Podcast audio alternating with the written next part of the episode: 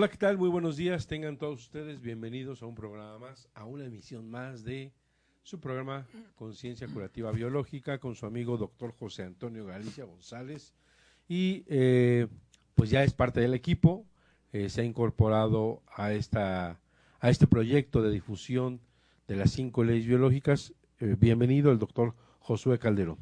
Gracias, doctor Antonio. Un gusto estar nuevamente aquí en tu programa para compartir el conocimiento de las cinco leyes biológicas y para tratar de disminuir el miedo que compete a este problema serio que estamos viviendo no solo en nuestro país, sino en muchas partes del mundo.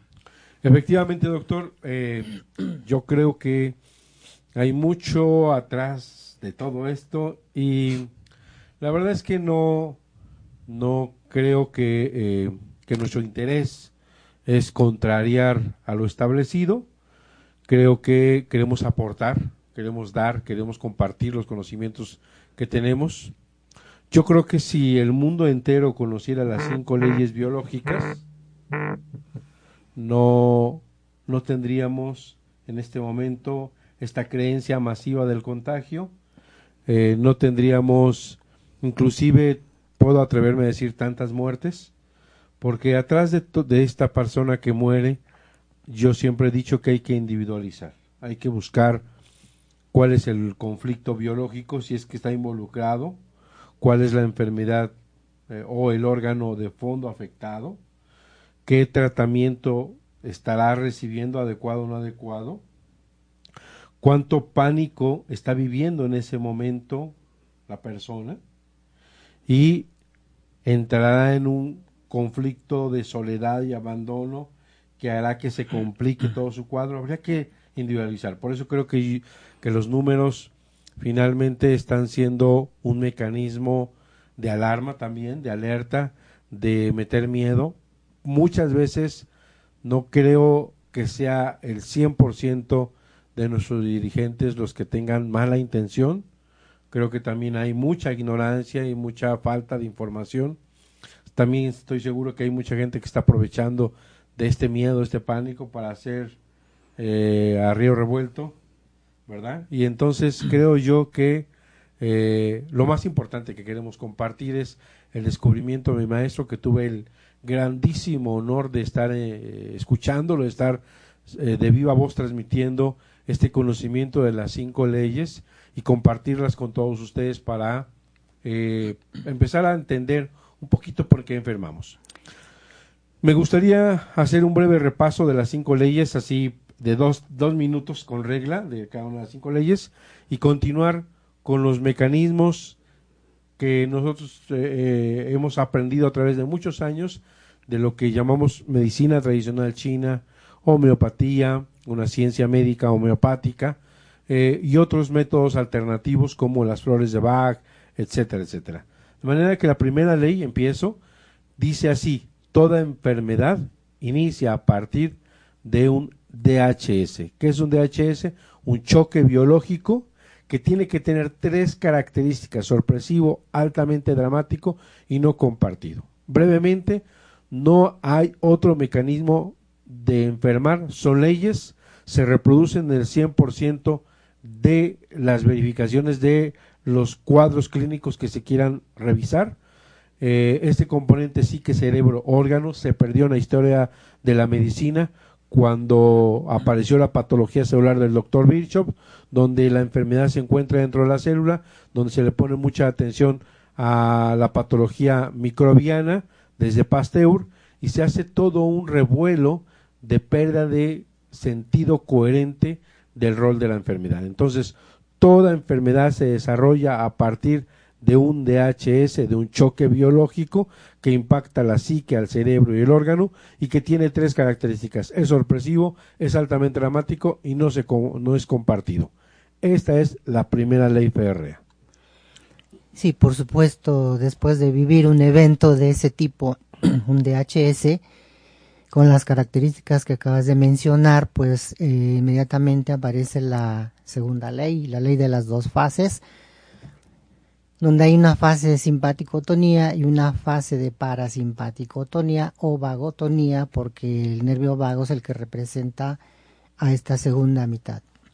Y bueno, primero hay una fase normotónica donde no sucede nada, hay un estrés regulado, viene la vivencia del DHS, inmediatamente se activa el sistema nervioso simpático, en la cual eh, va a haber ciertos cambios biológicos con el fin de tratar de, de, solucionar lo más pronto posible la vivencia del DHS.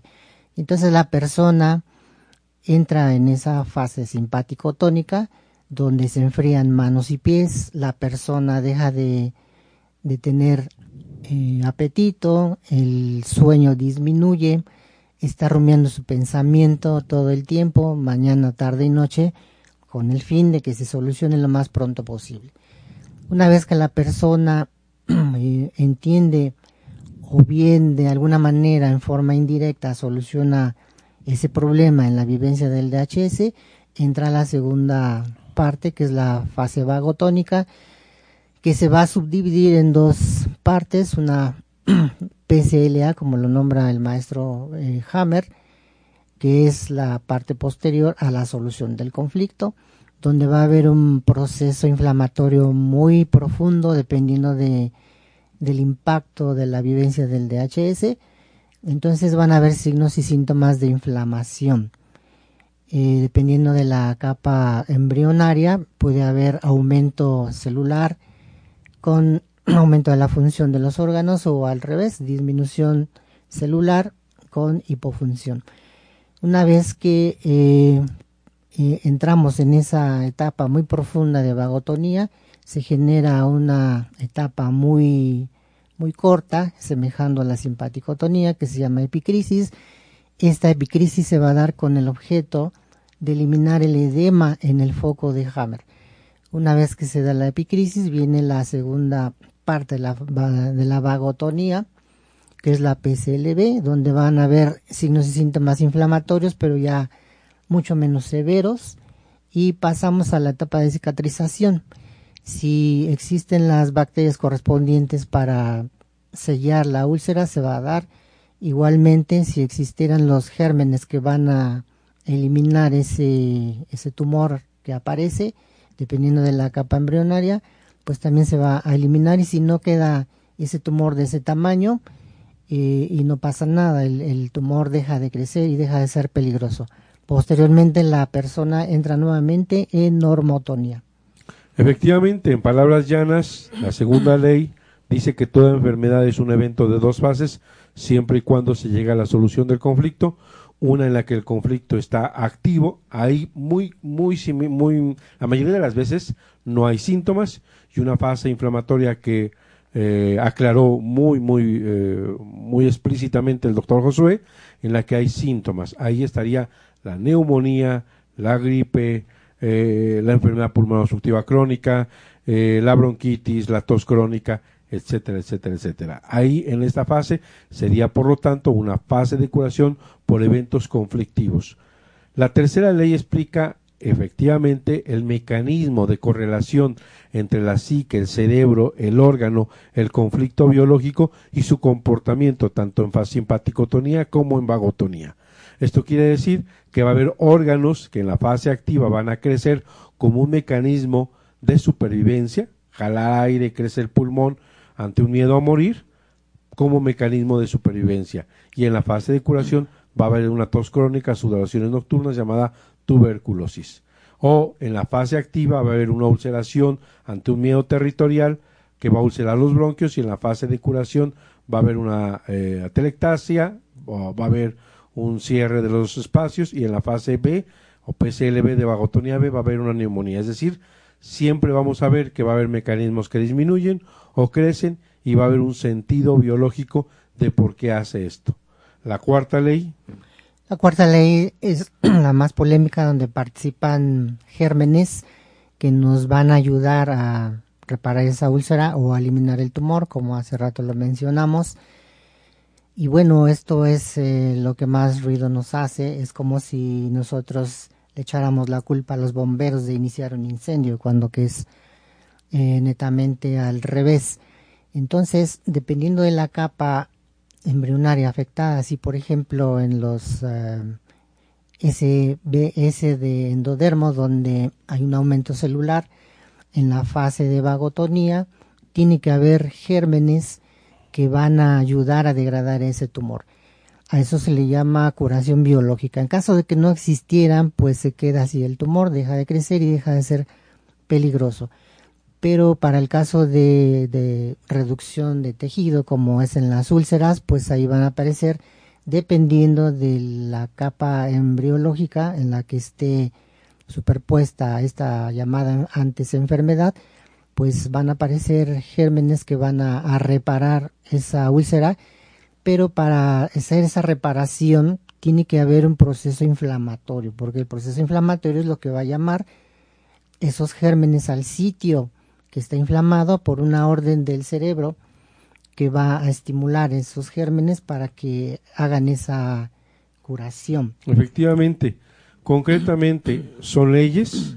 La cuarta ley explica el doctor Hammer que los microorganismos, hongos, micobacterias, bacterias y virus, estos últimos los pone en tela de juicio porque hay virus que no se, no se han aislado, no se han purificado, no hay microscopía electrónica o micrografía electrónica, no hay datos de que efectivamente existan, a pesar si existiesen, explica científicamente a través, por lo menos él, con más de 40 mil casos, que no son responsables de la enfermedad, que estos son apatógenos, que no existe la posibilidad que hemos arrastrado más de 200 años en la medicina que decimos científica, que le hemos echado la culpa a los microorganismos como mecanismos del rol de la, o causantes de la enfermedad, que no existirían, y lo digo con mucha sensatez y claridad, y eh, con mucho respeto, no existiría la forma de transmisión como, como lo estamos asimilando hoy del llamado contagio, de las famosas epidemias, pandemias y todo lo existente.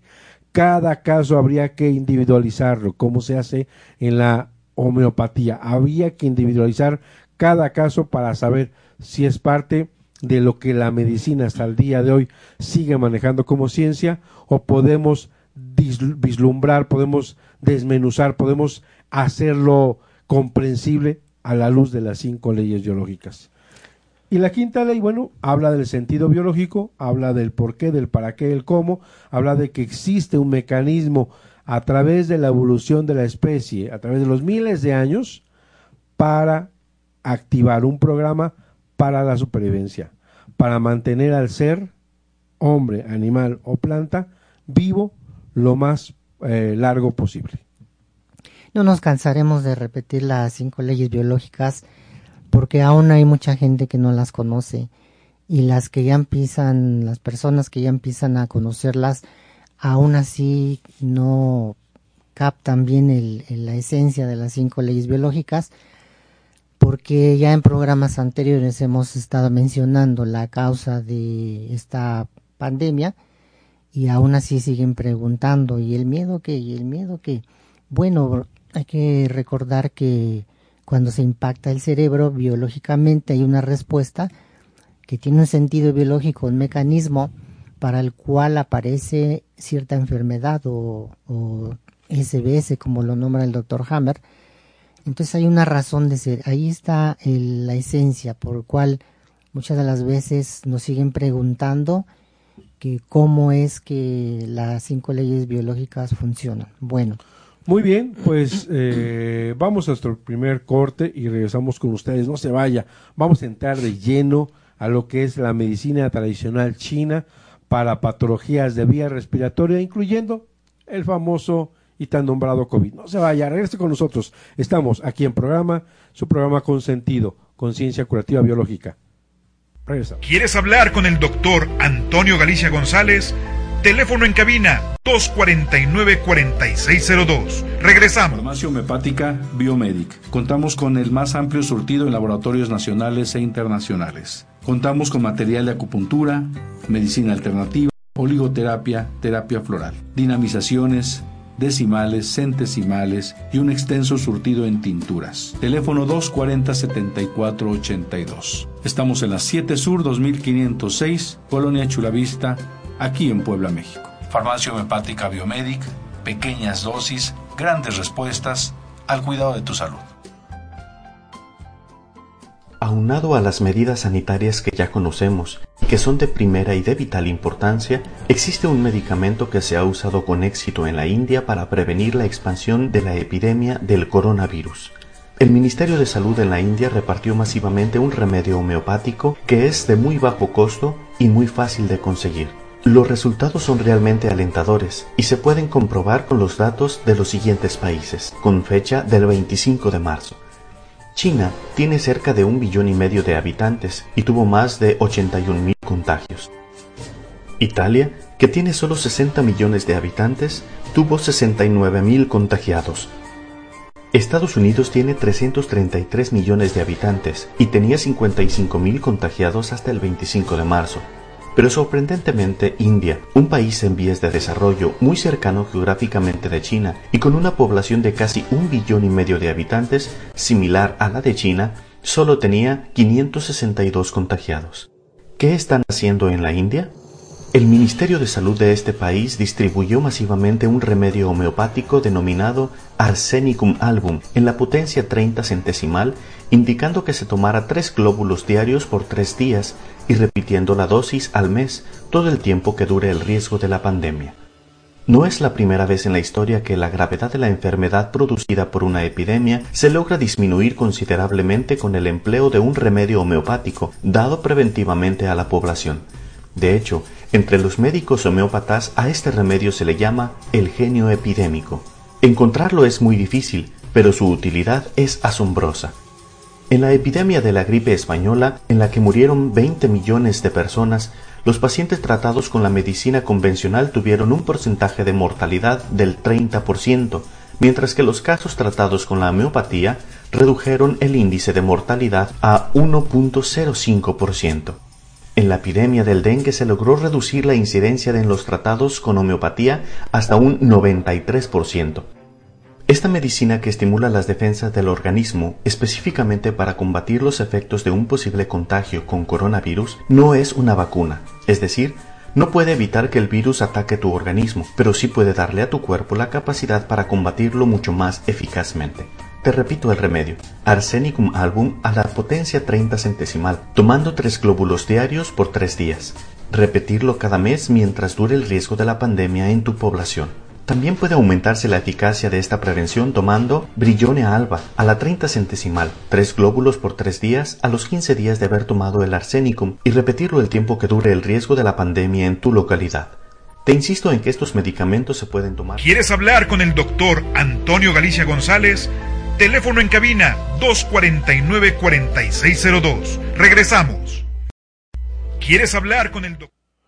Continuamos aquí en su programa Conciencia Curativa Biológica con su amigo doctor José Antonio Galicia González y el doctor Josué Calderón en una emisión más de estos programas los miércoles de 12 a 1 en el ombligo de la semana. Estamos felices de compartir este conocimiento de las cinco leyes biológicas heredadas por mi maestro, el doctor Ricker Herhammer, que eh, lo tenga en su santa gloria y que gracias a él muchos, miles, millones de personas estamos abriendo los ojos a lo que consideramos una amenaza como enfermedad. Eso es realmente equivocado. esto es, y lo dijo textualmente, es un programa especial, biológico, sensato e inteligente que tiene la madre naturaleza con un fin determinado. ¿Cómo? Para preservar la vida tanto como sea posible. Muy bien, pues entrando de lleno la medicina tradicional china, la enfermedad desde la medicina tradicional china, mm, sus servidores, el doctor Josué como servidor, somos especialistas, eh, por mi parte, no sé también del Politécnico Nacional, eh, hice la especialidad en el Politécnico Nacional, en el IPN, y de ahí salí egresado, y bueno, eh, creemos que tenemos un poquito de información en los en los cimientos de la medicina china para compartir un poquito más fácil. No se trata de dar cátedra, no se trata de dar lenguaje, pero la medicina tradicional china nos explica muchas maneras desde la observación de miles de años de por qué también puede enfermar. Desde la concepción de la medicina tradicional china se enferma uno por seis energías perversas. El frío, la humedad, el calor, el viento, la luz caliente y la sequedad. El frío, viento y sequedad es el cuadro perfecto para iniciar un problema de tipo respiratorio, ya que el pulmón es un órgano frágil y sensible a estas energías puede afectarse el pulmón. Efectivamente, dentro de la medicina tradicional china milenaria, nos hablan de energías patógenas externas, que acaba de comentar el doctor Antonio, pero también dentro de nuestro interior se pueden llegar a generar esas mismas energías. Vamos a ver en un momento posterior cómo es que se forman. Y bueno, eh, pues en estos tiempos de contingencia el órgano que está afectando más es el canal de pulmón, como dicen los, los chinos.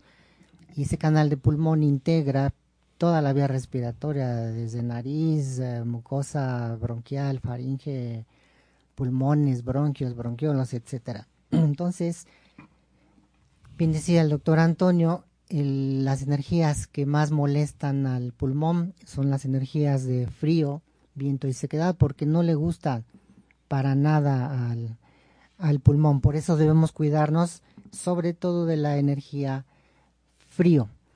Pero, ¿cómo podemos proteger a nuestro pulmón desde el punto de vista de la medicina tradicional china? Ya vimos que estos elementos, como un programa anterior en el cual platicamos las flores de Bach, solamente son para suavizar la segunda fase de vagotonía no podemos curar la curación, sino hay que suavizar con el fin de evitar nuevos conflictos que pudieran eh, comprometer más una o diversas enfermedades. Uno de los parámetros más sencillos para tonificar nuestro pulmón, eh, pues va a ser reír. Hay que reír mucho porque parece una nimiedad reírse, pero al reír fortalecemos al pulmón, lo tonifica la risa va a tonificar a canal del pulmón y puede hacer que se expulsen mucosidades, eh, humedades, cuerpos extraños, eh, ¿por qué no? Detritos celulares y agentes que medicina oficial lo llaman, lo llaman como, como gérmenes, pues puede ser que eso pueda llegar a expulsarse. Además, la risa está estrechamente ligada al, órgano corazón, que es el que dentro de la medicina tradicional china maneja la alegría. Eh, eso hace que mantengamos la calma, que estemos contentos y hace que funcione un poquito mejor el canal de pulmón. Efectivamente, eh, hay que tonificar la energía de pulmón y pues no es difícil. Eh, puede usted ver una película que sea de mucha risa con la familia, ahora que estamos en, cautiverio, y que estamos encerrados, podemos ver este tipo de películas. Inclusive el doctor Hammer en su libro eh, eh, Fundamentos de una nueva medicina y en otro libro habla de las posibilidades terapéuticas y él habla de entretenerse con películas para pasar este proceso de vagotonía. Entonces, en realidad es, es viable. Hay que hacer un poco de, eh, de masaje en ciertos puntos que pueden ser útiles cuando tenemos un resfrío, cuando tenemos una congestión nasal. Tenemos un punto muy importante a un lado del lecho eh, del área este, nasal, de la aleta. tenemos el 20 de intestino grueso, que es Jinqian.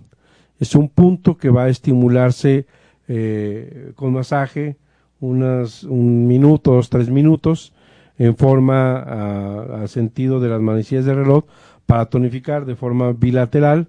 Podemos dar pequeños eh, masajes con los dedos cerrados en forma de eh, golpecitos en Feishu, que es un punto que se llama vejiga 13, que es el punto de asentimiento de pulmón, efectivamente, y que podemos ayudar a tonificar. Tenemos el canal de pulmón, eh, que nace en el lecho unguial del primer dedo, del llamado pulgar, en la parte eh, donde está la uña y tiene un recorrido entre la zona más oscura y más clara sobre eh, una línea que va recorriendo todo el, filo del dorso de la mano, pasando por la muñeca, yendo hacia eh, el codo en la parte de, flexión, en la parte eh, externa del tendón flexor y sigue el recorrido para llegar a el, tórax debajo de la escápula. Tenemos uno y dos de pulmón de la, perdón, de la clavícula efectivamente, y tenemos aquí el 1 y 2 de pulmón, 1 y 2, y que podemos dar masaje en ese recorrido. No es difícil, usted puede buscarlo en internet, el recorrido del canal, este, estos 11 puntos, se pueden tonificar, se pueden dar masajes, se puede poner moxa, se puede poner aquellos que saben poner y que son médicos y que pueden poner acupuntura, bueno, pueden estimularlos pero es un canal que se puede tonificar para mejorar estas patologías de vías pulmonares. Sí, eh, como es un eh, canal de pulmones, un sistema que pertenece al Taijin, eh, ya había mencionado el doctor Antonio, pero inicia arriba y termina en la punta del dedo, del dedo pulgar. Claro.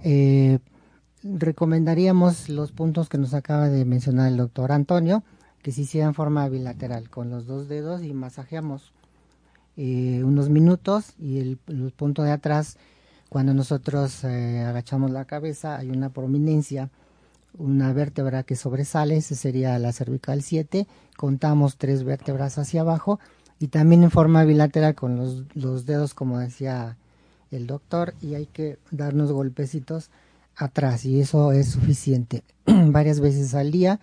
Eso va a hacer que eh, tonifiquemos el canal de pulmón. Otro mecanismo es provocar la tos en forma voluntaria, ya que la tos es un reflejo de protección con el cual también vamos a despejar las vías respiratorias de humedad, de mucosidad de cuerpos extraños, de gérmenes. Hay que toser de vez en cuando para que nuestros pulmones vibren como si estuviéramos cantando. Hay que estar tosiendo aunque no tengamos tos. Eso va a generar una limpieza y una tonificación de nuestro canal de pulmón. Em, en medicina tradicional china no se recomienda la ingesta de agua fría, es la energía fría, ya habíamos comentado que molesta mucho al pulmón, no le gusta lo frío ni la sequedad en exceso. Así es que hay que tomar con frecuencia agüita tibia, agüita que no nos queme, hace seis, siete años fui a China y buscábamos cerveza acostumbrados como los mexicanos fría, pues no, allá todo es al tiempo. Nos acostumbramos al sabor, pero bueno, pues, de vez en cuando pues sí podemos degustar de una rica cerveza fría cuando tengamos todos nuestros canales en orden. Efectivamente. Eh, también hay que trabajar sobre la respiración, sobre la ventilación, profundizar en la respiración con lo que despejamos y purificamos eh, eh, es el mecanismo para despejar y purificar el pulmón y las vías respiratorias. Se ponen las manos en el tantien inferior. Sí, está a 5 centímetros abajo del ombligo. Efectivamente, hombres primero va a la mano izquierda y encima a la mano derecha y las mujeres al revés. Y una vez puesto eh, las manos ahí, se inspira profundamente un par de segundos, se detiene la inspiración y posteriormente se suelta al aire poco a poco. Eh, esto hay que practicarlo durante un buen rato, si es posible con relajación, con meditación, eh, en un ambiente fresco, podemos salir al, al, pasto, al parque y hacerlo rutinariamente y esto puede favorecer esta ventilación hacia los pulmones. Si usted puede acercarse a un lugar donde hay árboles, donde hay un lugar más limpio que ahora con lo de la contingencia, se respira mucho mejor, hay un ambiente mucho más limpio, mucho más fresco. Eh, obviamente toda esa contaminación pues ha bajado y podemos eh, estar en un campo, en un lugar donde podamos hacer este ejercicio. Y también vamos a sugerirles que pueden tomar alimento dulce, ya que el dulce beneficia la energía del, pulmón y podemos consumir, por ejemplo, un poco de arroz. Sin embargo, eh, no hay que cederse porque el arroz genera flema. sobre todo cuando hay flema, hay que parar la cantidad de arroz. Si la tos seca, puede usted consumir, por ejemplo, arroz con leche, canela y panela, que podría ser un buen remedio para el pulmón. Así es, entonces amigos aprendan a respirar porque no solo va a beneficiar a nuestro canal de pulmón, sino también va a oxigenar un poco más nuestro cerebro. Eh,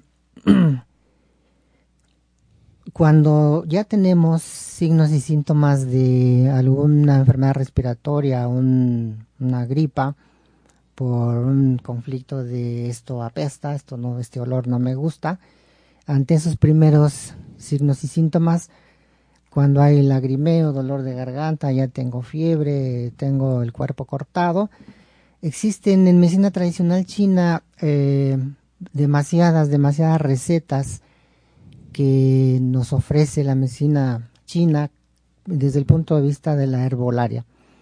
En la herbolaria las eh, estas pócimas están bien equilibradas. Em, hay productos que, que fortalecen a toda la, fórmula en general. Hay un producto que hace que el, el, en conjunto la, la pócima herbolaria llegue al órgano que eh, le compete actuar, para este caso solamente el pulmón. Bueno, yo nosotros elegimos esta receta dentro de muchas porque pienso que muchas regiones que de nuestros amigos que nos están escuchando puedan encontrar este tipo de productos. Jengibre fresco 4 gramos, canela en rama 4 gramos, vulva de, cebollita que aquí en México la conocemos como cambray 6 gramos, orégano 6 gramos y ponemos en decocción medio litro de agua los tres primeros ingredientes, apagamos el fuego, si podemos añadimos un trocito de cáscara de naranja madura y ahí agregamos la miel. Una vez que se haya hecho esta infusión, vamos a tomar el líquido a libre demanda de dos a cuatro veces al día, no ingiriendo sustancias frías como ya lo habíamos mencionado unas fórmulas ya más elaboradas que manejamos dentro de la medicina tradicional china, que son altamente efectivas, pero que probablemente estén fuera del alcance de ustedes y si alguien de la región cercana a nosotros le interesa, pues comuníquense con nosotros, se las podemos hacer llegar. La fórmula de Fedra, de Canela o Madre Selva y Forsythia son las más efectivas dependiendo del grado de inflamación que tenga la persona. Muy bien, tenemos también eh, un mecanismo de temor, de miedo, que puede ser utilizado en el canal de vejiga. Hay que hacer masaje durante cinco minutos en un canal de vejiga en el punto Weishon, vejiga 40, que está en la parte posterior en el hueco popitlio. Hay que buscar fácilmente en internet. Hay que hacer masaje durante cinco minutos a la derecha de eh, Susan Lee, estómago 36, que está en la parte anterior eh, de, la, de, la, espina de, eh, de la tibia y abajo de la rótula, a 4 Sun. Hay que buscarlo efectivamente y a la derecha, ligeramente un Sun, 36 o Susan Lee. Hay que dar masaje en, en vejiga 65, Shugu, y hay que dar masaje a la, a la izquierda en, vejiga 65 y a la izquierda en vejiga 41. En hombres es en el lado izquierdo y en las mujeres del lado derecho. Sí, bueno, estos, estas recomendaciones pertenecen al, al canal de, de vejiga, pero dentro de la acupuntura coreana que se llama acupuntura SAM. Aquí quisiera hacer un breve espacio recordándoles que en este tipo de acupuntura se manejan tres, ah, tres deseos, por lo cual todas las personas que entran eh, dentro de estos tres deseos van a enfermar. El primer deseo tiene que ver con el dinero. Cuando hay exceso de dinero o cuando escasea el dinero, van a afectar el canal de pulmón, de páncreas o su contrario que sería intestino grueso y canal de estómago. Esos serían los cuatro canales que se van a afectar. El segundo deseo está estipulado por la energía del amor. Cuando la persona, las personas están bien amorosamente, estoy bien con papá, con mamá, con mi esposa, con mis hijos, con mis amigos, pues va a existir ese calor de amor y, va a ser difícil que, que, enferme. Pero sí puede generarse un calorcito que pueda perturbar muy ligeramente alguna función de mis, de mis órganos. Pero si yo peleo, me disgusto, me divorcio, entonces ese calor de amor ya va a faltar y va a entrar frío. ¿Dónde va a entrar frío? En el canal más frío que tenemos, que es canal de vejiga. Y entonces todo el recorrido del canal de vejiga, que inicia en, en el ángulo del, del interno del ojo, recorre la cabeza, la nuca, la espalda, la cintura, la región del ciático, las, ah, la parte posterior de, de, las piernas, hasta llegar a, al dedo meñique del pie. Todo ese recorrido, si nosotros tenemos algún problema, alguna patología, porque me duele cualquiera de esas regiones, porque hay un tumorcito, una manchita, una verruga, a cualquier tipo de enfermedad que existiera en todo ese canal, es porque hay insatisfacción de amor. Se perdió ese calor de amor y entonces se me va a afectar canal de vejiga o intestino delgado. Ahí por eso la recomendación son estos puntos que nos acaba de mencionar el doctor Antonio Galicia.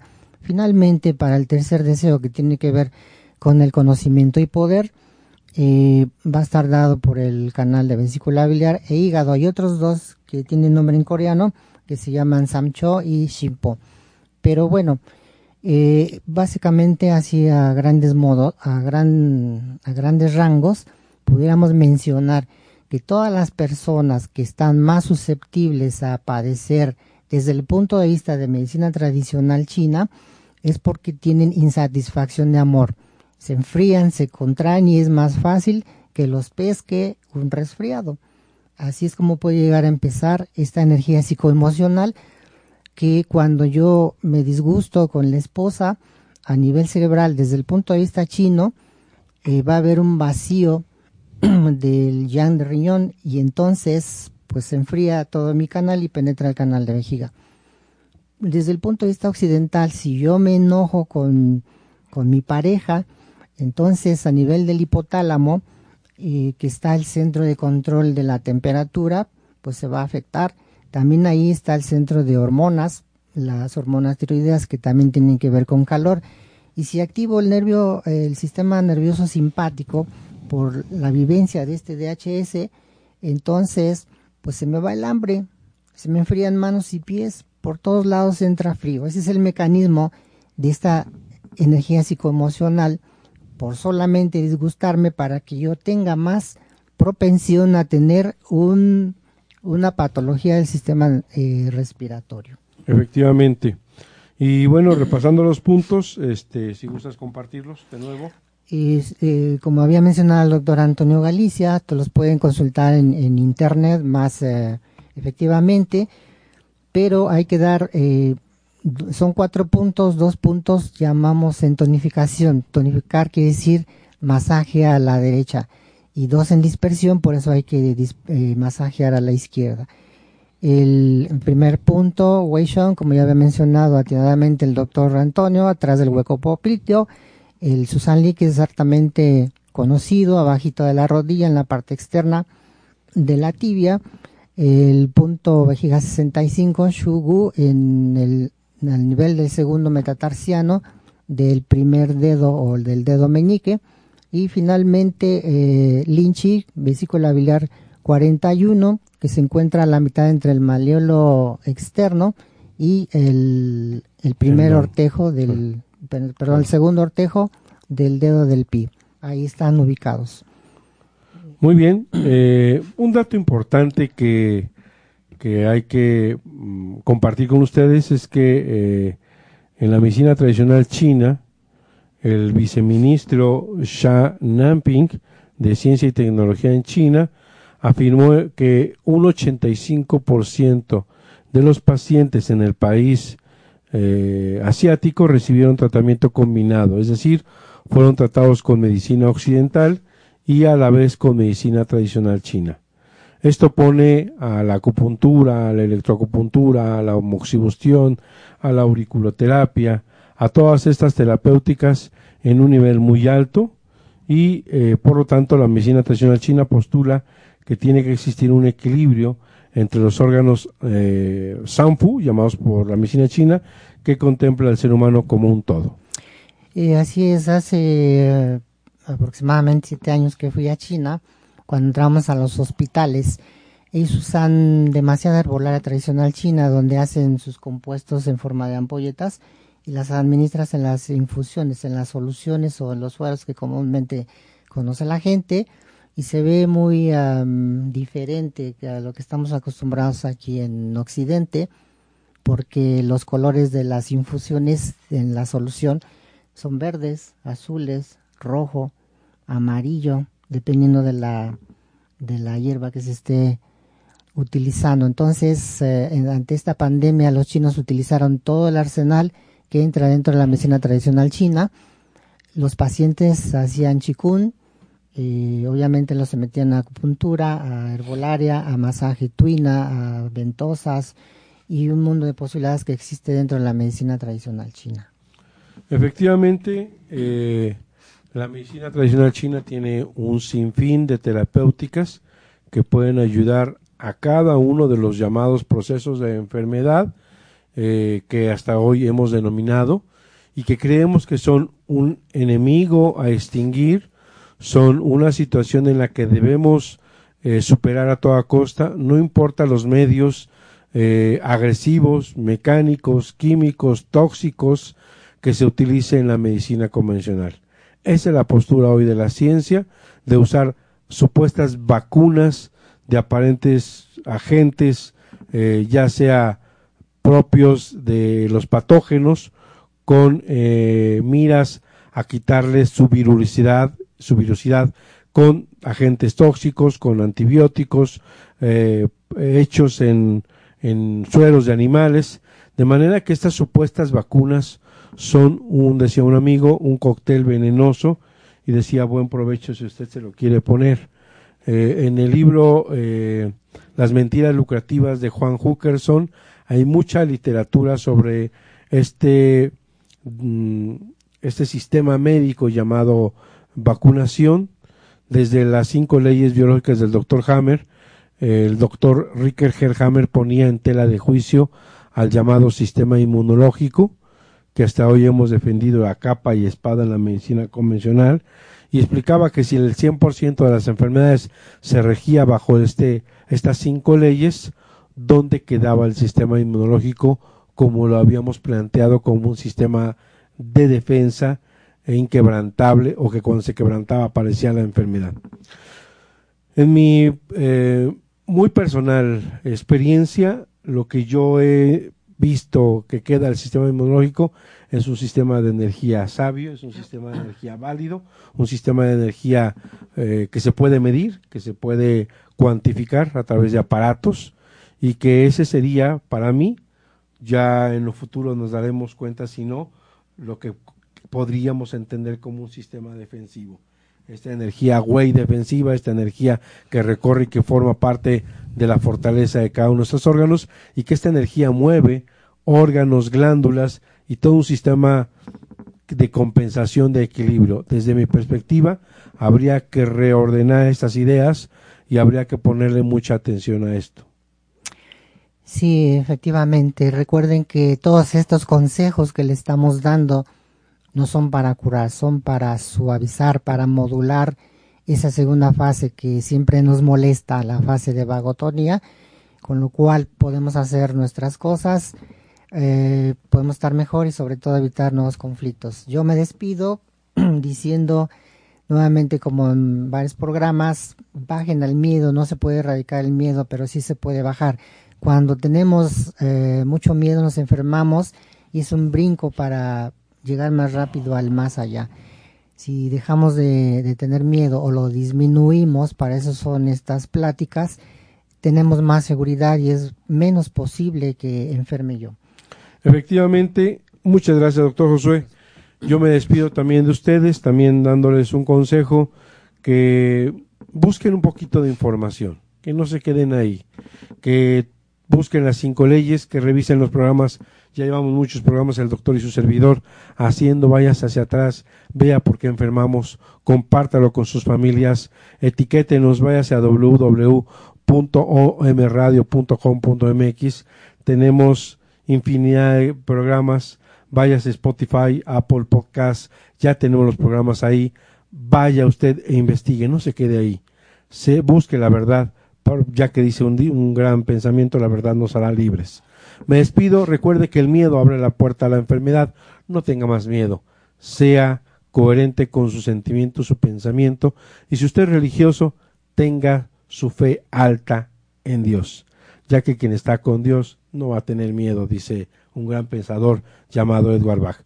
Me despido. Hasta la próxima, conciencia curativa biológica, recuerde, sea feliz, aproveche a su familia ahora que está en encierro, a, vea películas, haga juegos, disfrútela como no la había disfrutado, que sea un proyecto grandioso de pasar encerrado, pero inmensamente feliz. Hasta la próxima, nos vemos Conciencia Curativa Biológica aquí en un radio, transmitiendo con pura energía. Vámonos.